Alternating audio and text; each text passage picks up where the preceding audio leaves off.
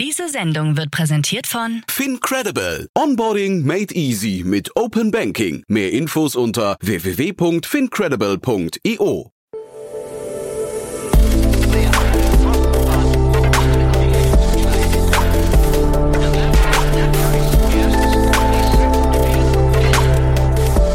Startup Insider Daily. Interview. Herzlich willkommen zu Startup Insider Daily. Mein Name ist Jan Thomas und heute geht's hier mal wieder um den Energiebereich. Ich habe ja neulich mit Domenico Cipolla von Freigeist Capital bereits über das Unternehmen EET gesprochen. EET ist die Kurzform für Efficient Energy Technology, ein Unternehmen aus München, aber mit Hauptsitz in Graz in Österreich. Und es hat gerade eine Finanzierungsrunde abgeschlossen und über die spreche ich heute mit Christoph Grimmer. Er ist der CEO und Gründer von EET. Und wir sprechen natürlich über den Markt, wir sprechen über das Geschäftsmodell, wir sprechen über die Runde, wir sprechen über Balkonspeicher, wir sprechen über NPAL und natürlich auch die Unterschiede und vielleicht auch Überschneidungen zu NPAL. Ein super cooles Gespräch zu einem Markt, der gerade sehr viel Rückenwind hat. Deswegen freut euch jetzt auf Christoph Grimmer, CEO und Gründer von EET. Werbung. Sei dabei beim HTGF Family Day am 11. und 12. Juni in der Station Berlin. Für zwei Tage voller Inspiration und Business. Tauche ein in ein einzigartiges Netzwerkerlebnis mit bis zu 1500 Teilnehmenden. Erkunde das innovative Seed- und Later-Stage-Portfolio des Hightech Gründerfonds. Lass dich vom vielseitigen Programm inspirieren und knüpfe wertvolle Kontakte. Sichere dir jetzt dein Ticket. Mehr Informationen findest du unter www.family-day-htgf www.startup.de. Startup Insider Daily. Interview. Cool, ja, ich freue mich. Christoph Grimmer ist hier, CEO und Gründer von EET. Hallo Christoph. Hallo Jan, grüß dich. Freut mich hier zu sein. Ja, freut mich, dass wir sprechen. Ähm, ja, erstmal Glückwunsch zur Finanzierungsrunde. Ihr habt Rückenwind, ne, kann man sagen. Vielen Dank. Ja, aus, mehr, aus mehreren Richtungen im Moment. Ja, wollte ich gerade sagen. Lass uns mal die Richtung durchgehen, weil der Markt, in dem ihr euch bewegt, ist ja zumindest einer, der dem geht's gerade relativ gut. Ne? Das Timing stimmt. Ja, das Timing ist absolut auf unserer Seite. Der, generell die Großwetterlage im Bereich der erneuerbaren Energie ist sehr gut. Ähm, das trifft natürlich dann auf die, auf die Superbranchen zu und in dem Bereich, wo wir uns bewegen, im Plug-and-Play Photovoltaik-Bereich, ähm, ist natürlich das Wachstum in den letzten Jahren gewaltig gewesen. Was heißt denn Plug-and-Play in dem Bereich? Plug-and-Play bedeutet, wir, wir verschicken die Systeme direkt zu den Endkunden und Kundinnen und diese installieren die Systeme selbst, indem sie es bei einer gewöhnlichen Steckdose einfach einstecken. Ah ja, okay. Und ähm, ich habe gesehen, das sind relativ, also ihr habt ein relativ breites Produktangebot schon. Ne? Vielleicht, äh, was magst du mal durchführen? Vielleicht, was sind denn so die die wichtigsten Produkte von euch? Gerne, gerne. Ähm, also wir bei EET, wir bieten Photovoltaik-Systeme, die wie gesagt, jeder selbst installieren kann. Ähm, wir haben die Systeme mit und ohne Speicher, wobei das Speicherprodukt unser Hauptaugenmerk hat. Ähm, bedeutet, man kann das System ganz einfach bei uns online bestellen, wie jedes andere Produkt auch. Wir schicken das direkt zum Endkunden, zur Kundin nach Hause. Äh, das besteht zwischen ein und fünf Photovoltaikmodulen, je nachdem, wie viel Platz man hat in der Sonne. Ähm, man stellt das einfach in der Sonne auf oder hängt das über den Balkon wie immer man eben den Platz hat, äh, verbindet die Photovoltaikmodule mit dem Speicher, mit einem Kabel, kann man nichts falsch machen, und den Speicher dann mit der Steckdose. Das Ganze kann man dann auch online bringen über das Heim-WLAN und dann hat man den eigenen Energie, die eigene Energieproduktion, Energiefluss, alles am Handy und versorgt so äh, bis zu 50 Prozent des Strombedarfs äh, produziert man selbst mit den eigenen Photovoltaikmodulen. Ab wann rechnet sich sowas? Äh, ab dem ersten Modul, ab dem ersten Tag. Ab dem ersten Tag. ja, es ist, ja. Ähm, gibt verschiedene Rechnungen, äh, die man da anstellen kann. Ich sag mal, bis die Investition sich zurückbezahlt hat, vergehen in der Regel äh, fünf bis sechs Jahre bei aktuellen Strompreisen. Mhm. Das Ganze erinnert so ein bisschen auch an NPAL, ne? Also ein anderer, anderer Twist, aber NPAL ist ein schönes Vorbild wahrscheinlich für euch, oder? In, in manchen Aspekten jedenfalls. Also wir haben ein bisschen anderen Zielmarkt vor uns. Uh, unser, wir haben auch das Thema der Installation nicht, was glaube ich bei, bei ja, genau. und anderen Anbietern das große Thema ist, dass man eine standardisierte und hochqualitative Installation hat. Bei uns sind die Produkte von der Stange produziert, haben immer die gleiche Qualität ähm, und wir haben was wir schaffen und was wir auch schaffen möchten, ist, wir haben ein sehr hohes ähm, Engagement der Kunden gegenüber den Produkten, weil sie selbst installiert haben, sie mhm. sehen das mhm. Produkt jeden Tag und so haben sie eine sehr gute Relation auch zu der Energie, die produziert wird. Und das macht in Summe ein sehr, ein sehr schönes, rundes Bild und macht unseren Kunden eine große Freude und somit auch unsere große Freude. Dieser Energiebedarf, der dadurch gedeckt wird, also diese 50 Prozent bei euch, äh, NPA sind es wahrscheinlich 100 Prozent, vermute ich mal. Du hast gerade die Installation noch angesprochen. Kann man denn sagen, dass ähm, jemand, der NPA-Kunde wäre, tendenziell nicht euer Kunde werden kann und umgekehrt, dass es also wirklich zwei sehr getrennte Zielgruppen sind? Ist, würde ich ja sagen. Also die, die, die Zielgruppen und Zielmärkte sind definitiv anders. Also unser, unser Zielmarkt ist der, wo eine NPAL-Anlage aus welchem technischen Grund auch immer nicht möglich ist. Das kann so ganz was Banales und Offensichtliches sein, wie jemand, der in einer Wohnung lebt. Da kann man einfach keine Dachanlage bauen. Ähm, gibt aber auch dann ganz andere Gründe, wo die Beschattungen nicht gut sind, die Statik des Daches nicht ausreichend ist und so weiter und so weiter. Hm. Wie seid ihr auf die Idee gekommen eigentlich? Die Idee ist damals entstanden, als äh, wir drei Gründer uns an der Technischen Uni mit, mit Wasserstoff, also Speicherung der Energie in Form von Wasserstoff beschäftigt haben. Und uns war immer das Thema Einfachheit ein großes Anliegen. Und so haben wir gesagt, Energiespeicherung wird sicher ein Riesenthema in der Zukunft. Und wenn man das einfach umsetzt, haben wir da sicher gute Marktchancen. Und genau auf den Weg haben wir uns dann gemacht. Und so bis heute, was waren so die größten Herausforderungen?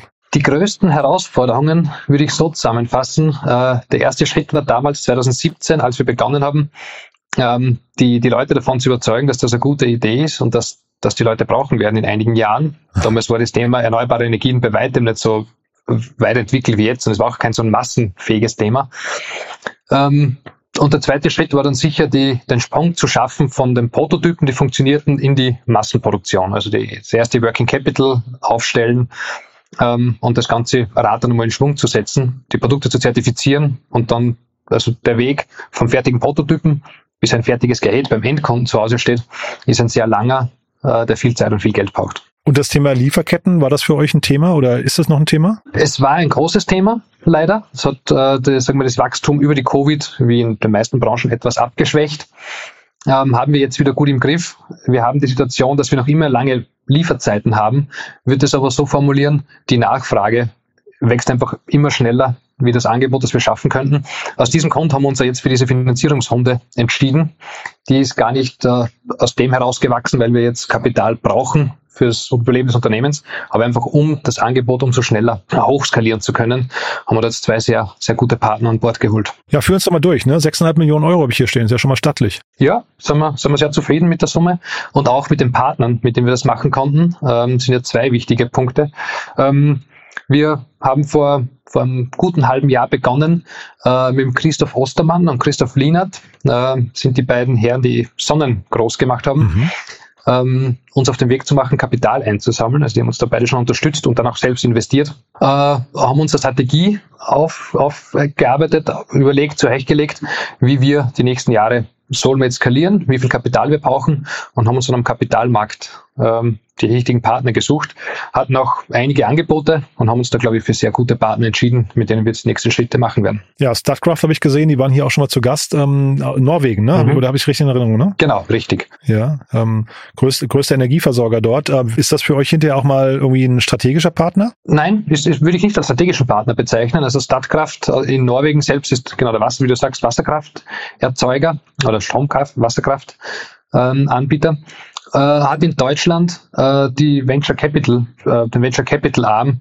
agiert aber sehr unabhängig vom, vom Mutterkonzern. Mhm. Und zusätzlich äh, auch der, der zweite Partner, der Junction Growth aus Belgien, die auch als ein Finanzinvestor agieren. Ja, finde ich interessant, dass ihr zwei internationale ähm, Investoren an Bord genommen habt. Also jetzt Österreich, weiß nicht, die kennen, die kennen die Landschaft dort auch zu wenig, aber normalerweise hätte ich gesagt, ist ja dann Deutschland vielleicht erstmal der, der nächste Markt, in dem man nach Investoren guckt. Warum jetzt äh, Belgien und Norwegen? Also wir haben da die Suche nicht eingeschränkt auf gewisse Länder, würde auch keinen Sinn machen. Also mhm. wir denken europäisch und darüber hinaus, wollen jetzt den europäischen Markt erobern und haben da gesehen oder einfach versucht, die besten Partner für uns zu finden, die uns diesen Weg begleiten.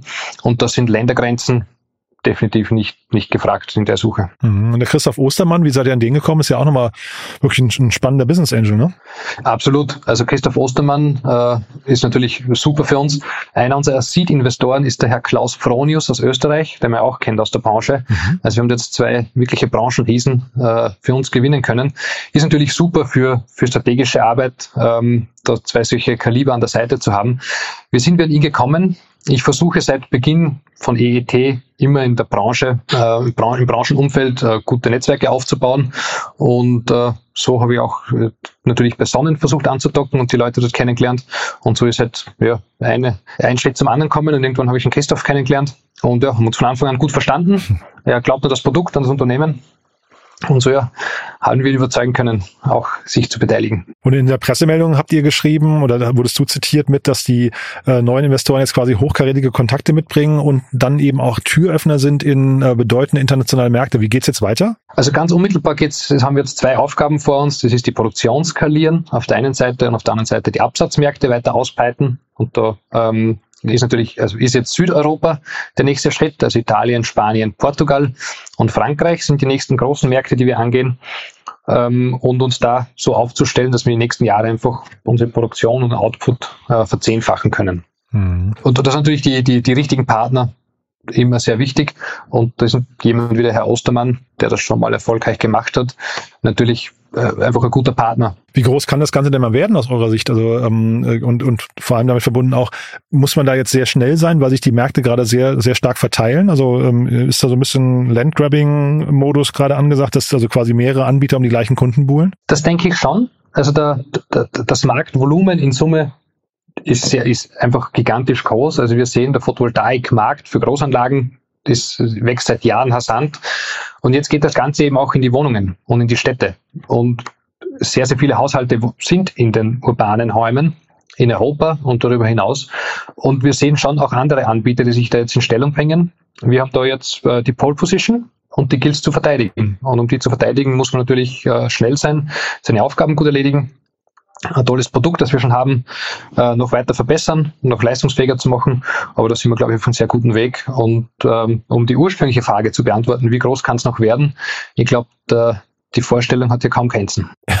Okay. Wie oft muss man denn so ein Produkt dann eigentlich überarbeiten? Wie viele Generationen muss man da so, ist das so ein bisschen wie so ein, so ein iPhone, dass man jedes Jahr eine neue Version rauskommen muss oder wie hat man sich das vorzustellen? Äh, so wie ein, also es ist, es ist ja kein, kein iPhone oder kein Computer. Es ist nicht jedes Jahr eine neues, äh, neue Version die, die, wir, die wir vorstellen am Markt. Aber es geht natürlich schon rasant weiter. Also die, die Akkuzellen werden immer leistungsfähiger, langlebiger. Ähm, die, die regulative Situation ändert sich auch sehr schnell und ist auch sehr dynamisch in den letzten Jahren. Das heißt, man muss da schon überall am Ball bleiben und äh, so kurz zusammengefasst kann man sagen, alles im Photovoltaik- und Speicherbereich äh, entwickelt sich auch in die Richtung, dass es einfach mehr Kapazität, mehr Leistung hat, äh, das Ganze weniger Platz braucht und, und da muss man natürlich am Ball bleiben mit dieser Entwicklung. Und ich habe gesehen, einige Sachen kann man momentan nur äh, reservieren. Ne? Das heißt, ihr habt schon längere Lieferzeiten, auch jetzt schon. Richtig. Also die Produktion läuft gut und äh, wird auch stetig ausgebaut und dennoch sind die Auftragsbücher äh, im Moment voll. Also wenn man jetzt bei uns bestellt, hat man eine Lieferzeit von vier, fünf Monaten in etwa. Hm, Wahnsinn, ja. Und äh, wenn du jetzt mal so zurückblickst, ich meine, also eine Hardwarefirma aufzubauen ist ja schon generell sehr komplex. Was waren denn so rückblickend so die wichtigsten Learnings und die wichtigsten Entscheidungen, die ihr scheinbar dann richtig getroffen habt auf dem Weg hierher? Ich glaube, am Weg für ein Hardware-Produkt muss man sich ähm, einfach bewusst sein, was man, was man für Challenges vor sich hat und die richtigen Partner suchen. Mhm. Da ist beispielsweise unser erster Investor, der Herr Klaus Fronius, ein super Partner gewesen. Ähm, also die Firma Fronius ist ein, ein Wechsellichterhersteller aus Österreich mit ungefähr 6000 Mitarbeiterinnen. Und da hatten wir sehr viel Input, ähm, was die Konstruktion betrifft, was ähm, verschiedenste Themen, Wasserdichtheit vom, vom Gehäuse, äh, wie man Fertigungstechniken einsetzt. Einfach, da hatten wir viele Abkürzungen, ähm, die, die wir uns sehr genutzt haben, das Produkt dann doch schneller am Markt zu bringen, als hätten wir alles, alles selbst und allein gemacht. Also ich glaube, die richtigen Partner zur richtigen Zeit zu finden und zu haben, ist einer der wichtigsten Sachen. Mhm. Ich habe gesehen, ihr habt wirklich auch schon ein sehr großes Team, ne? weil du gerade 6000, du sagst, so viel seid ihr noch nicht, aber ist sehr, sehr stark gewachsen, euer Team. Ne? Wächst es weiter? Also sucht ihr noch Leute? Ja, absolut. Also gerade jetzt mit unserer Finanzierungsrunde suchen wir natürlich weiter ähm, ja, gute Leute bei uns, um ein Team aufzubauen. Im Moment sind wir etwa 70 Köpfe bei uns bei EET. Ähm, bis zum Jahresende wird das etwa auf 100 anwachsen. Wir, wir suchen da in allen Bereichen, also von Technik bis zu Marketing äh, und suchen auch speziell zwei, drei, äh, sagen wir, Leute mit etwas mehr Seniorität, die uns ein bisschen Erfahrung auch noch schneller in die neuen Märkte hineinhelfen können. Ja, generell vielleicht nochmal die Frage, was, was sind denn jetzt so die nächsten Dinge, die euch so einen richtigen Push geben können? Sind das dann Partnerschaften? Ist das die Marke, die ihr, sind es vielleicht auch, ich weiß nicht, Fördergelder, die, also die Regulatorik, die dann irgendwie in eure Richtung spielt oder was sind so die, die Beschleuniger gerade? Also der Beschleuniger ist eigentlich der Markt selbst mhm. und die, die Sache, dass man unser System sehr einfach installieren und so über, über E-Commerce-Wege verkaufen kann.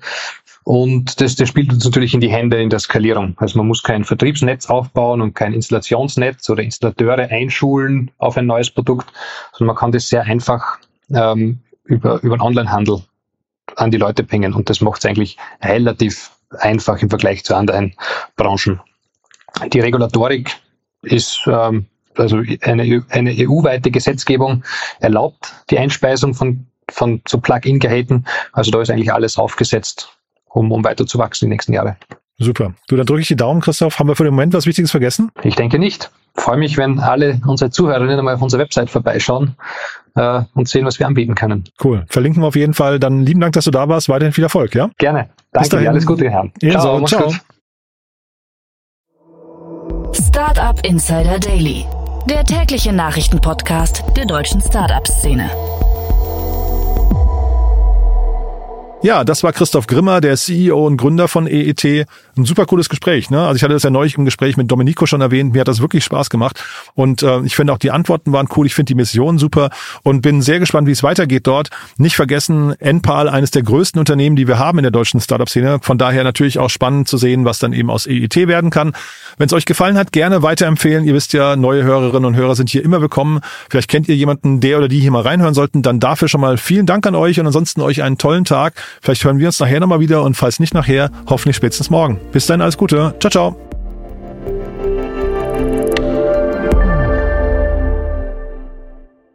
Diese Sendung wurde präsentiert von Fincredible. Onboarding made easy mit Open Banking. Mehr Infos unter www.fincredible.io.